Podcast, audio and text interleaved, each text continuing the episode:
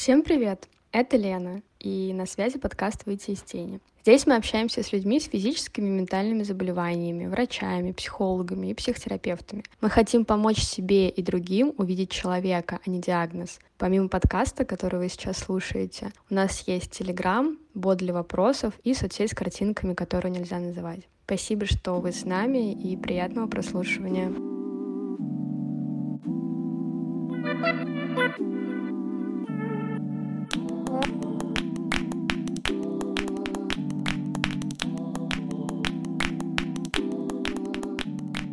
Всем привет! Это подкаст «Выйти из тени». Меня зовут Лена, и в сегодняшнем выпуске мы продолжаем обсуждать ВИЧ и делаем это с э, Павлом, равным консультантом. Паша — равный консультант э, по вопросам ВИЧ с подростками, и сегодня мы будем разбираться, что вообще такое равный консультант, э, как им можно стать, как он помогает, может быть, разберем какие-то сложные случаи. В общем, я с равным консультантом никогда не сталкивалась, поэтому мне супер интересно. Расскажи, пожалуйста, кто вообще такие равные консультанты?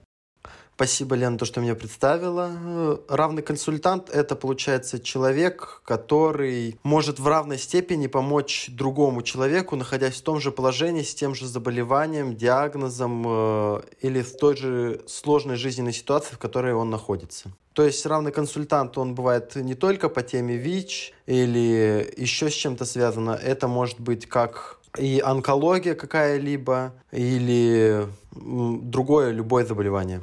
Я видела сериал, а, в котором а, был что-то типа, там назывался наставником, а, и это было по вопросам алкоголизма. То есть человек вылечился от алкоголизма, он был в прошлом алкоголиком, э, и он как бы прошел через все эти стадии, и поэтому он лучше понимал людей, которые сейчас борются с алкоголизмом, потому что все это уже пропустил через себя. В общем, можно сказать, что, наверное, главная такая фишка в том, что ты тоже как-то пропустил это через себя и можешь по помочь людям лучше, чем те, кто никогда с этим не сталкивался и вообще не понимают. Да, Слушай, а расскажи, пожалуйста, как ты вообще решил стать равным консультантом? Почему тебе пришла эта идея? Я только как узнал о своем диагнозе, а, мне хотелось э, чем-то заниматься, потому что достаточно быстро его принял. Я знал, что это такое, как с этим жить и так далее. И мне хотелось быстрее влиться, наверное, и другим как-то помочь, рассказать, объяснить на своем примере в том числе. И я начал в спеццентре знакомиться с людьми, и вначале я вошел в один проект, но там я не занимался совсем этим, больше со мной занимались. Так скажем, для меня была поддержка. А я хотел оказывать другим поддержку. И тогда меня познакомили с человеком, который мне предложила поучаствовать, то есть самому стать равным консультантом, отучиться и вести группу поддержки. И все с этого момента, так скажем, началась моя бурная жизнь в равном консультировании. А, а вот ты сказал отучиться, то есть не каждый да, человек может стать равным консультантом, нужно какую-то подготовку пройти, есть ли какие-то условия, как вообще стать равным консультантом? Да, самое главное условие это чтобы было 18 лет, то есть я ждал 18-летия, чтобы отучиться. Но само обучение, оно, скорее всего, как больше курсы можно назвать. Это не такое вот обучение, как там поступаешь в университет или в колледж, где тебе дают знания, и ты определенное количество часов отрабатываешь. Это больше как курсы, как я уже повторился ранее, то есть ты ходишь, тебе объясняют, что это такое равное консультирование, с чем ты можешь столкнуться, какие моменты, какие фишки использовать. То есть ты отучился, ты получил определенный объем знаний, и вместе со своим жизненным опытом ты общаешься с другими людьми, консультируешь их. А нужно ли сдавать какой-то экзамен? Самое главное это присутствовать на всех, так скажем, занятиях, которые идут там подряд. Это как тренинг получается, где сидят все люди вместе. Выглядит все в таком э, неформальном стиле обучения. И главное пройти просто все эти этапы, так скажем, вникнуть, разобраться, чтобы тебе дальше было проще. А есть же, я так понимаю, равный консультант там, для взрослых, есть для подростков, возможно, есть для детей. Почему ты выбрал именно подростков? Ну, я сам, так скажем, приближен к возрасту подростка. Мне 19 лет, вот через месяц будет 20. И поэтому как-то с детьми мне предложили поработать с подростками. Ведь у нас больше интересов, больше предпочтений каких-то. И, так скажем, я не совсем давно был в возрасте 15 лет, 14 лет. И поэтому я помню, каково в этом возрасте жить, вообще общаться, заводить друзей, какие-то новые знакомства. И сама вот эта вот вся степень сейчас, которая в нашем мире, там, обучение, как поступить, то есть я могу рассказать, в отличие от взрослого даже в том же самом ЕГЭ, ОГЭ, который я прошел этапы. Боже, да, я помню ЕГЭ, это было так нервно, если честно. Э, это клево, что ты можешь... А, правда, у вас небольшая, получается, разница в возрасте. А вот ты сказал, что когда ты узнал, что у тебя ВИЧ, ты уже знал, что это такое, как с этим жить, и это, если честно, такая нетипичная ситуация, потому что мы вот э, общаемся в проекте с людьми, там, которые узнали, что у них ВИЧ вообще в разном возрасте, и почти все из них ничего не знали о ВИЧ, и там очень сильно испугались, вообще не знали, что это, как это, а ты сказал, что ты уже знал. А, а откуда ты знал, почему ты знал? У меня папа живет с ВИЧ-статусом уже давно, с 2000, наверное, восьмого где-то года, э, даже, может быть, раньше. И я слышал об этом, читал об этом ранее, изучал информацию в этой сфере, еще фильм Дудя смотрел, поэтому как-то вся информация мне уже была доступна. Юрий Дудь, огромное спасибо за фильм, который он снял. Если вдруг он когда-нибудь нас послушает, Юра, ты молодец. Можешь, пожалуйста, поделиться, как ты вообще узнал, что у тебя ВИЧ? Если тебе окей про это рассказать. У меня не совсем простое заболевание, точнее, как я его получил, путь передачи, потому что он не до конца известен у меня. А, получается, в 2020 году я повредил подбородок, упав э, дома, играя. Есть колесико такое для пресса, ну, где просто палка, а на нем колесико. И вот, и я бегал у подруги, с, ну, там друзья все собрались, мы сидели, и вот мне было скучно, и я бегал с этим колесиком по квартире. Ну, и в один определенный момент я упал, и упал прям плашмя и подбородком. И, можно сказать, подбородок под моим весом, под всем напряжением и силой удара, он просто разошелся, как можно сказать, по шву. Все, у меня как бы таковой паники не было. Больше друзья паниковали, потому что они увидели то, что кровь идет. Я позвонил маме, сказал, у меня маленькая проблемка есть. А когда я так говорю, то что она сразу понимает, то, что это все, это конец полный. Также я и когда ногу ломал, ей позвонил, сказал, у меня маленькая проблемка. И когда палец сломал, сказал, маленькая проблемка. И когда мне сказали на операцию ложиться, я тоже сказал, маленькая проблемка. Поэтому для нее уже это звучание как триггер какой-то большой. Ну и в тот же момент также это и произошло. Я ей сказал то, что объяснил всю ситуацию в красках. Она начала материться, сказала, бегом домой. Я вызвал такси, сел, приехал. Она вначале ходила по квартире, металась из стороны в сторону. Потом она, надо что-то делать. А время уже как бы позднее было. Она, пойдем с тобой в обычную больницу, куда-нибудь в травмпункт. И вот рядом с домом у меня есть травмпункт. А, но там нету челюстно-лицевой хирургии, то есть они не специализируются, они не смогли меня принять. И мне пришлось, они дали направление в другую больницу, и мне пришлось в нее ехать. Она не такая у нас благополучная больница, туда отвозят всех бездомных людей. Ну, грубо говоря, все с города везут туда, в эту больницу. И, собственно, я туда поехал сам.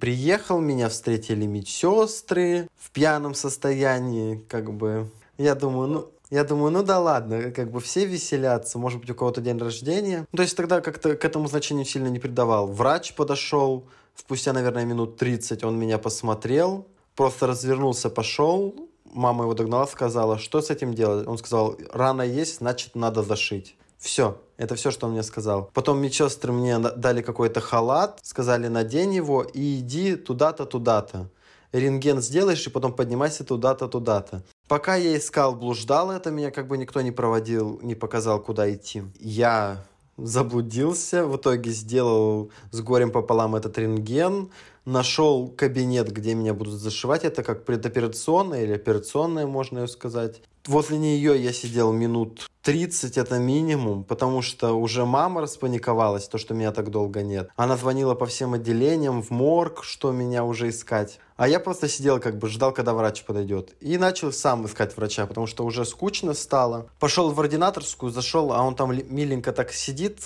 как сидит, лежит, ножку на, ножку на ножку поставил. Я ему говорю, а вы скоро подойдете? Он психанул, то, что я зашел, он сказал, какое я право имел туда заходить.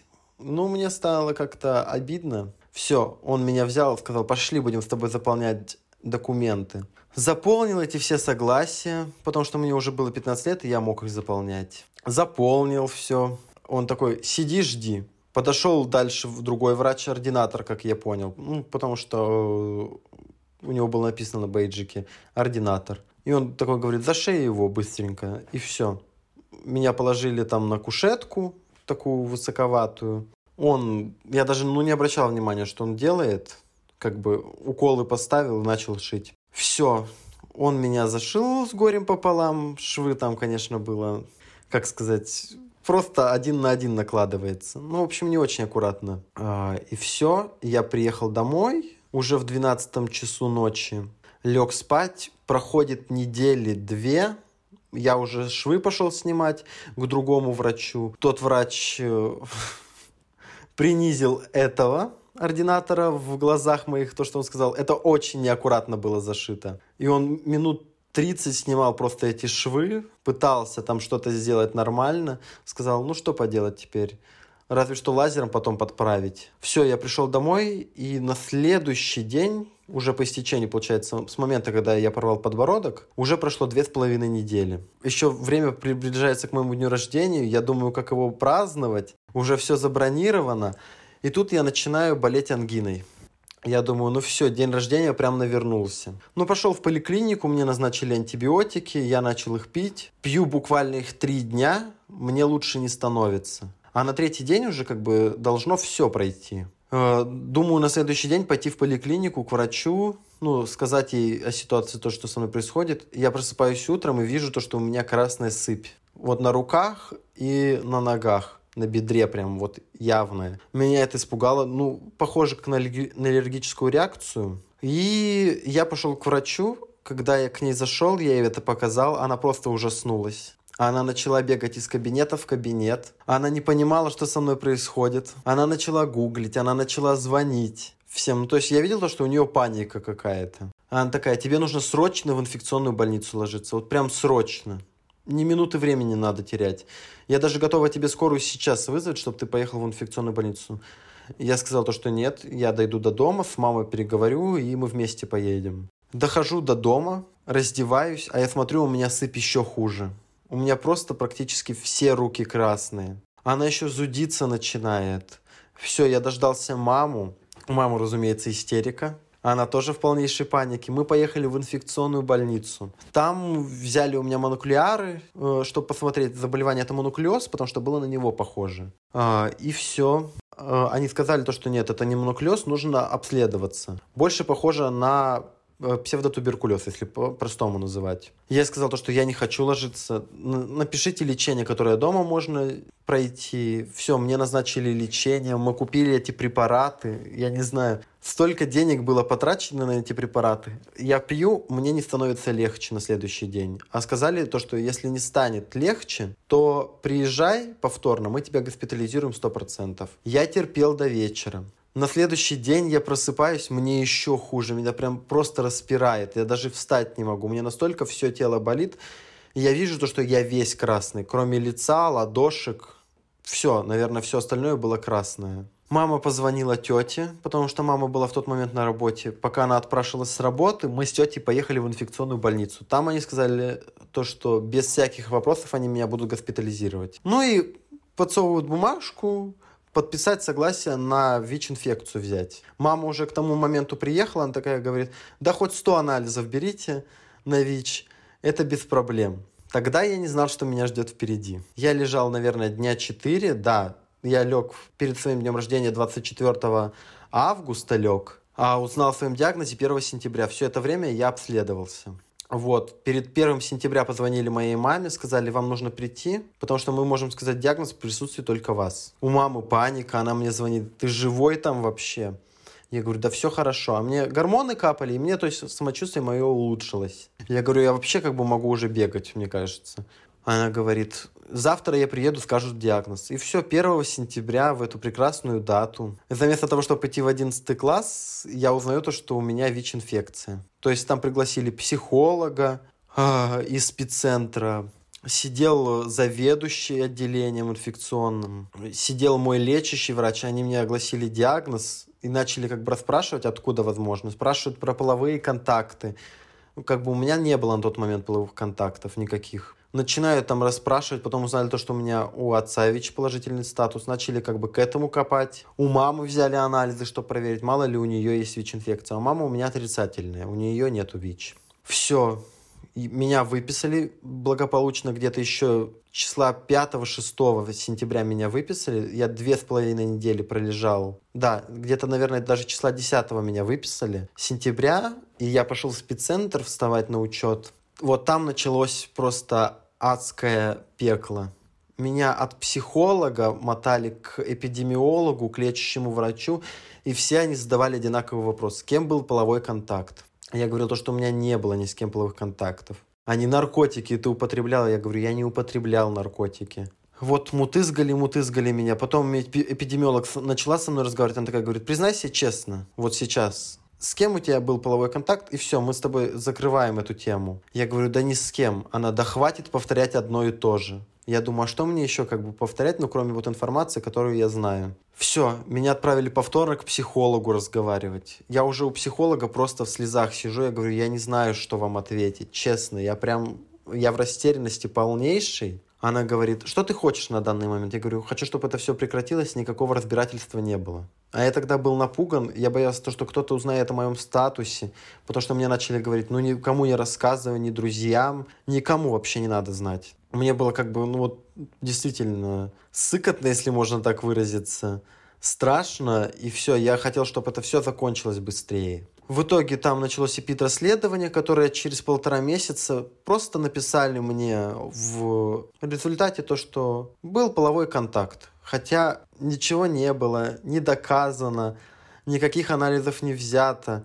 Просто написали половой контакт, гетеросексуальный половой контакт. Вот так вот написали мне. Все и закрыли на этом дело. И я был рад, то, что закрыли на тот момент, потому что я не хотел никаких разбирательств. Сейчас бы как бы мне мои мозги, я бы, наверное, продолжил. Я, я, знаешь, я просто посмотрела фильм Балабанова сейчас по твоим рассказам. Я очень сочувствую, что так было в больнице. А, а как бы ты сейчас поступил с твоими мозгами? Я бы продолжил бы эпид-расследование. Ну, то есть, я считаю, это не совсем верно, то есть это нарушает статистику, да, и я бы хотел, чтобы его продолжили эпид-расследование в полном объеме, то есть можно было взять и у отца на всякий случай, если, хотя отец у меня находится в местах не так отдаленных, и то есть я никак не мог получить ВИЧ от него. То есть я с ним не контактировал два года вообще, от слова совсем. У него я не мог получить никак, вообще никаким путем. Половых контактов тоже не было. И то есть это ну, вот разбирательство напрямую с больницей. И там написали то, что недостаточное количество крови для получения ВИЧ-инфекции. Все просто дело замяли, и поэтому сейчас бы я бы продолжил ПИТ-расследование. Можно было взять различные анализы, на схожесть вируса можно было взять. То есть, так скажем, поднять вот этот вот весь вопрос. Но никто не стал этим заниматься. И все.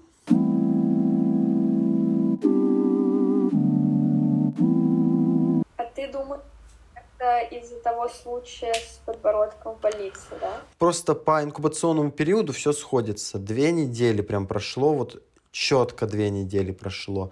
И все, вот всплеск моментальный. И нагрузка была большая. На тот момент, когда я узнал то, что у меня ВИЧ-инфекция, у меня нагрузка была 6 миллионов. Для некоторых как бы 6 тысяч является много, а для меня уже 6 миллионов. Ну, то есть это прям вот настолько фаза яркая.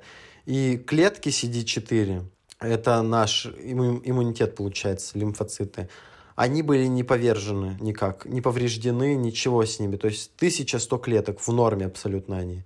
То есть это вот прям ближайший месяц, мне как врач сказал инфекционист, то, что вот поминай все, что было в ближайший месяц, максимум полтора месяца, но не более этого. И вот это единственная ситуация, которая была за полтора месяца. Слушай, а такое расследование происходит каждый раз, откуда ВИЧ? Просто у меня у мамы был ложно-положительный тест, у нее нет ВИЧ, но ей сделали тест э, один раз в больнице и сказали там, что у нее ВИЧ, потом сделали повторный и выяснилось, что нет. Но вот тот момент, когда думали, что у нее ВИЧ, у нее не спросили, типа как, откуда и что. И вот каждый раз такое происходит? Нет, поскольку я несовершеннолетний, то разбирательства как бы у нас в государстве вообще с детьми, их оберегают очень сильно. Во всех. Поранил палец, обратился в больницу, там уже нужно тысячу объяснительных написать. В полицию, то, что все хорошо, никто меня не ударил и так далее. И, соответственно, и здесь такое. Просто со взрослыми я ни от кого не слышал, чтобы у них было такое разбирательство. То есть твои подопечные, в общем, подростки, с которыми ты работаешь, они еще и проходят через это, когда выясняют, что, откуда, как и почему. Ну, в основном подростки, с кем я работаю, они с детства все в положительным статусом. Поэтому как бы у них понятен путь, то, что это от матери к ребенку передалось. Как такового разбирательства у них и не было. А какие с сложностями они сталкиваются? Вот давай, да, вернемся к твоему равному консультантству. С какими сложностями сталкиваются подростки, с которыми ты работаешь? Или ты с какими сложностями при работе с ними сталкиваешься? Что вообще самое сложное в этой работе? Самое сложное то, что некоторые подростки не достигли как бы возраста того, то, что, ну, так скажем, понимания как такового нету у некоторых, и это нормально. Ну, то есть они не переживают, есть и есть заболевание, оно мне никак не мешает. У других это непринятие, то есть уже, так скажем, пубертатный период начинается, когда все знакомятся, общаются, девочки находят себе там парней, и вот непринятие своего диагноза и боязнь рассказать как-либо другому партнеру приводит к страху, к просто к ужасу какому-то, то, что ты будешь отвергнутый, потом тебя как-то унизят, пристыдят. И вот я когда ездил к Светлане Замбаевой, я от многих детей это слышал, то, что их стыдили в школе за это. То есть они боятся действительно, то, что они столкнутся в реальности с буллингом. А часто они сталкиваются вообще с буллингом на самом деле? На самом деле, по рассказам других, я слышу то, что да. То есть буллинг по отношению как врача к пациенту. Вот, например, гинеколог. Одной девочке гинеколог напрямую сказал, тебе 16 лет, а ты ноги уже перед другими раздвигаешь. А она с положительным статусом просто с детства. Ну, она не виновата в этом. Врач ей такое говорит. То есть это, ну, полнейшее отсутствие диантологии какой-либо, этики и вообще моральных каких-то принципов. Девочек, которых я знаю, им парни вообще не отказывал никто, то есть никто там из, не избегал их и так далее. Были как бы некоторые, то, что прекращали общение, но это более такие взрослые, и отношения там далеко не заходили. Бля, это очень радостно слышать, что люди не отказываются от человека, которого они любят из-за ВИЧ-положительного статуса. Как-то больше человечности и этики у обычных людей, а не у врачей. Главное эту информацию правильно преподнести. Ну, есть люди, которые не знают, да. Я, к примеру, я как бы живу закрытым, да, лицом, то есть я не агитирую полностью. Но все мои друзья, все мои знакомые, мои одногруппники, моя вся семья, все знают мой статус. То есть это ни для кого не секрет. А так полностью там на аудиторию какую-то там в соцсети я не говорю об этом. А, а можешь сказать, почему ты не говоришь?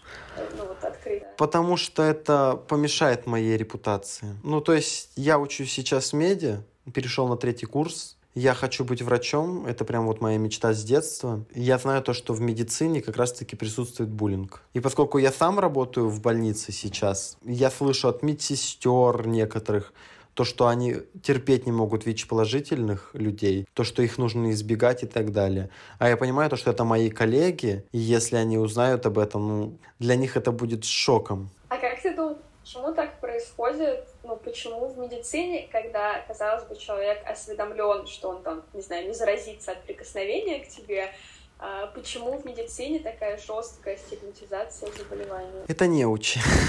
Ну, просто они прогуливали пары. Я не хочу как-то обидеть средний медицинский персонал или еще что-то сказать, но в университете знаний по поводу ВИЧ-инфекции дают больше. И то есть медсестры досконально так не изучают. И то есть им объясняют, ну ВИЧ, есть CD4, туда проникает вирус, все, вирус убивает. Есть АРВТ, который помогает блокировать. Все.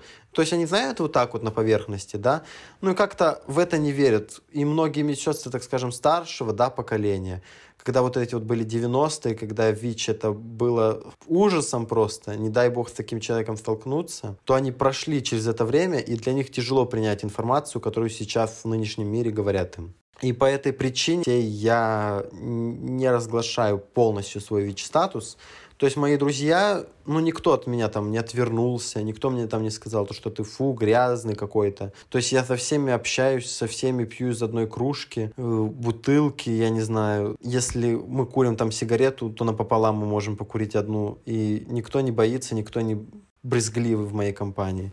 Были даже люди, которые не знали, что это такое. Ну, я объяснил им, и все, они как бы такие, ок, ок. А, вот так из-за твоего окружения, что они клевые, и они уже осведомлены? Или это ты правильно преподнес и рассказал, что они теперь не боятся? Нет, я неправильно преподношу. Я не всем советую. Просто мой метод подходит для меня в том плане, то, что если человек скажет «нет» мне, ну, это человек мне не по пути, я не обижусь как-то я просто напрямую говорю, у меня ВИЧ. То есть а потом, когда мне начинают задавать вопросы, я говорю, я могу там тебе объяснить, что это такое и так далее. А некоторые вот мои знакомые, тоже с положительным статусом, а, они постепенно. Давай там фильм с тобой вместе Дудя посмотрим. А вот давай там тест пройдем какой-нибудь. А что ты знаешь о ВИЧ? Ну, то есть постепенно подводят к этой информации. А у меня просто, ну, не сдерживается эта информация, я сразу ее выдаю моментально. Э, слушай, я читала историю о девушке, которая ходила на тиндер-свидание, э, и вот первое, что она говорила, типа, там, говорил «привет», она говорит «привет, у меня ВИЧ». И она говорила, что некоторые мужчины просто, вот она сказала «у меня ВИЧ», он, типа, встал и ушел, нам это их первое свидание, первая встреча. Кто-то оставался сидеть, например, и там спрашивал, а кто-то говорит, а, я знаю, что это такое, там все нормально. То есть, как бы были такие разные градации, и, а на каком этапе ты обычно говоришь человеку, то есть какой уровень близости должен быть, чтобы ты сказал, что у тебя ВИЧ? Ну, чтобы мы пообщались хотя бы, я там не знаю, влились как-то в компанию, чтобы, так скажем, привыкли. Ну, то есть вот девушка у меня знала о ВИЧ до момента, когда мы начали с ней встречаться. То есть я рассказал также в компании, я говорю, у меня ВИЧ, и вот, и потом у нас все подошло к отношениям, и просто у нее спросил, тебя не будет смущать? Она такая, нет, не будет. Все. Я просто очень радуюсь, потому что я знаю много случаев, когда там люди расставались, когда они начинали встречаться, поэтому я очень радуюсь за тебя и твоих клевых друзей, и твою чудесную девушку, что вот все так нормально, как и должно быть. А своим, э, ну, тех, кому, кого ты консультируешь, не знаю, как их правильно назвать, подопечным, ребятам, э, как ты советуешь рассказывать, что у них ВИЧ? Как им ближе, как они хотят. То есть я рассказываю свой пример, рассказываю пример других. На группе поддержки кто-то рассказывает свой пример как он там рассказал, она рассказала о своем статусе, и вот человек выбирает сам для себя, принимает, как ему удобно, как ему нужно. То есть как-то что-то порекомендовать я на самом деле не могу. Это очень тяжело, потому что все люди индивидуальны, и для кого-то, ну вот подходит, да, пить по утрам кефир, а для кого-то по утрам кефир приводит к диарее. Поэтому это прям тяжело. То есть ты в своей работе не советуешь эм, а в чем вообще заключается там в поддержке, не знаю, в осведомлении? В чем твоя работа в целом заключается? Поддержка, наверное, заключается в том, то, что есть человек всегда рядом, с которым ты можешь выйти на связь. Если случится какая-то беда или вопрос, который ты захочешь поднять, то есть ты можешь написать, и тебе ответят. Если я не знаю на какой-то да, вопрос, у меня есть люди старше моего наставничества, да, которые давным-давно живут с ВИЧ-положительным статусом. То есть они могут подсказать рассказать, как они проходили через этот этап, что делать в таких ситуациях, и все. Угу. То есть это такая история по запросу, когда там у людей есть твой номер, они могут тебе написать, или вы там раз в неделю встречаетесь? Да, мы есть мой номер, то есть кто желает, может узнать, есть визитка. Помимо этого мы раз в неделю встречаемся. Есть такие группы поддержки у нас в ресурсном центре, э, где они проходят, то есть пишем в общую беседу, ребят, вот там воскресенье, в это, в это время, там-то, там-то, там-то будет группа поддержки, предлагаем какую-то свою тему, может быть, или кто-то приходит со своей темой, и мы разбираем. Как правило, это больше такое неформальное общение, да, дружеская, где просто там сидим, общаемся, даже темы ВИЧ иногда не касаемся, просто в той ситуации то, что там все равны, то есть у всех положительный статус, и все понимают друг о друге, и то есть видят напрямую, контактируют с таким же человеком, как он сам. А у тебя был э, может быть, очень сложный случай вот на твоей практике, можешь там вспомнить, поделиться, когда было очень сложно общаться с человеком, или он очень не хотел, а потом захотел, например? Мальчик один, он, ну, как бы он признался, то, что у него половой путь передачи, ему 16 лет было, Сейчас он уже взрослее. Но он из неблагополучной семьи, он вбежал от э, семьи опекунов, прибежал к своей родной матери, начал с ней жить. Она восстановила права. Он начал употреблять наркотики, заболел сифилисом еще. И как бы он на контакт вообще не выходил. И с ним как не пытаешься там наладить, давай там с тобой встретимся, да. То есть я понимаю то, что он живет, ну, взрослый, и у него есть половая жизнь, я ему говорю, давайте я там презервативы дам. Ну, чтобы тебе как-то помочь. И вот он вообще никак не хотел выходить на связь. То есть он другой раз, другой раз, другой раз. И как-то он все-таки вышел или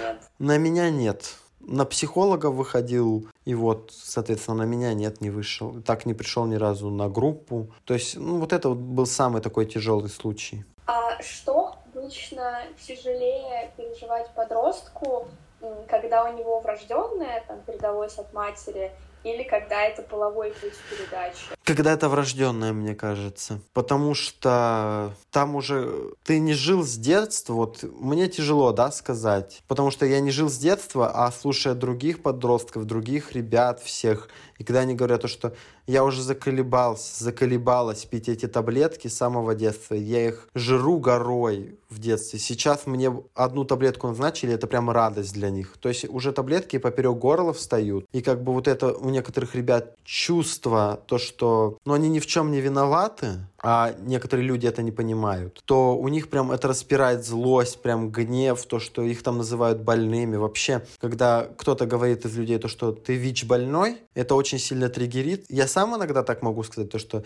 я там ВИЧ больной. Но я просто привык, потому что я общаюсь в медицине, и это, ну, сленг. А когда вот им кто-то говорит, это прям триггерит. То есть придумали такое, скажем, упрощенное название ВИЧ положительный. То есть с положительным статусом. То есть это не заболевание, не болезнь какая-то, это просто просто статус. Вот, и, соответственно, а ребята, которые половой путь передачи получили, или там через э, иглу, возможно, то есть есть кто употребляли наркотики, то они как-то уже смирились с этим диагнозом и понимают то, что есть там их вина в некоторой степени. Ну, то есть, так скажем, более в осознанном возрасте ты это понимаешь и это уже признаешь. Ну, их тут скорее типа ответственность. Наверное, никто не виноват в том, что он там положительный. Такая скорее какая-то участие, может быть. А были какие-то случаи в твоей практике, когда ребенок узнавал, что у него ВИЧ, и, там, не знаю, переставал общаться со своей матерью? Потому что так злился на нее, что она передала. Нет, я вообще ни у кого такое не слышал. То есть все дети, подростки нормально отнеслись к этому. Есть, конечно, у некоторых ребят просто обида то, что им это досталось. Но в тот же момент понимание то, что мама не виновата. А в каком возрасте вот лучше рассказать ребенку, что у него ВИЧ? Как только он начинает задавать вопрос, а что я за таблеточки пью? То есть рано или поздно настигает вот этот момент интереса, и ребенок задает, а что это за таблетки? И то есть, когда ты им говоришь, то, что это витаминки, ну, а ему уже 16 лет, ну, не совсем хороший момент. То есть 12 лет и старше это уже, ну, самый подходящий возраст для того, чтобы рассказать. Ну да, если ты в 16 лет еще не расскажешь, может быть, он начнет жить по половой жизнью, не предохраняясь, и кому-то передаст ВИЧ-положительный статус. В общем, это довольно опасная штука. Если он, конечно, не пьет ну, препараты. Правило такое золотое N равно N — это неопределяемая вирусная нагрузка, которая достигается за счет приема АРВТ. Она позволяет не передавать вирус даже при э, незащищенном половом акте. При защищенном понятно то, что и так не передастся, а при незащищенном не передает. И можно будет иметь здоровых детей. А вот э, Те случаи, когда это через мать передается, это потому что мать не, не принимала терапию, или это вот тот один процентик, который есть, даже если она принимает терапию? Это больше связано с тем, то, что на каком сроке она начала принимать терапию. Достигла ли она неопределяемой нагрузки. Есть некоторые ребята, которые, мамы, которые поздно узнали уже на восьмом сроке, на девятом, то есть вот уже прям перед родами осталось там 6-7 недель. То есть на это назначают экстренную, срочную, да, терапию, которая позволяет в считанные сроки снизить. Но не всегда, так скажем, это эффективно бывает. Бывают некоторые диссидентки. То есть это мамы, на которых я больше всего злость держу, когда они не верят в свой ВИЧ-положительный статус и не принимают терапию. А при этом она уже с животом, и ей скоро рожать не верят, это просто вот отрицание. Да, просто отрицание. А среди подростков много такого отрицания? Немного но и немало. То есть отрицание, наверное, больше в том заключается то, что надоело пить таблетки, я устал, ну, как бы дети замечают, подростки замечают то, что, ну, препарат никак не помогает, не улучшает, не ухудшает. То есть ты живешь, и зачем ты пьешь эти таблеточки? Ты же никогда себя плохо не чувствовал. То есть я вот, к примеру, понимаю то, что если я не буду пить препарат, я буду себя плохо чувствовать так же, как это было раньше. Ребята некоторые не до конца это понимают, и какие-то психологические, возможно, трудности. То есть начинают там жить с парнем, к примеру, некоторые девочки, они перестают пить таблетки, потому что они не рассказали еще о своем статусе. Из-за этого, возможно. А у тебя были э, случаи, когда там девушка или парень заражали других людей, партнеров, например, половых своих? Нет, я с таким не сталкивался. То есть, как правило, все люди с неопределяемой вирусной нагрузкой, вот все ребята, ну, нет, это единственное, разве что, когда пришли, то, что, ну, не знали, то, что у парня ВИЧ-положительный статус, пришли, или там мальчик пришел, не знал то, что у девочки ВИЧ-положительный статус и заразился.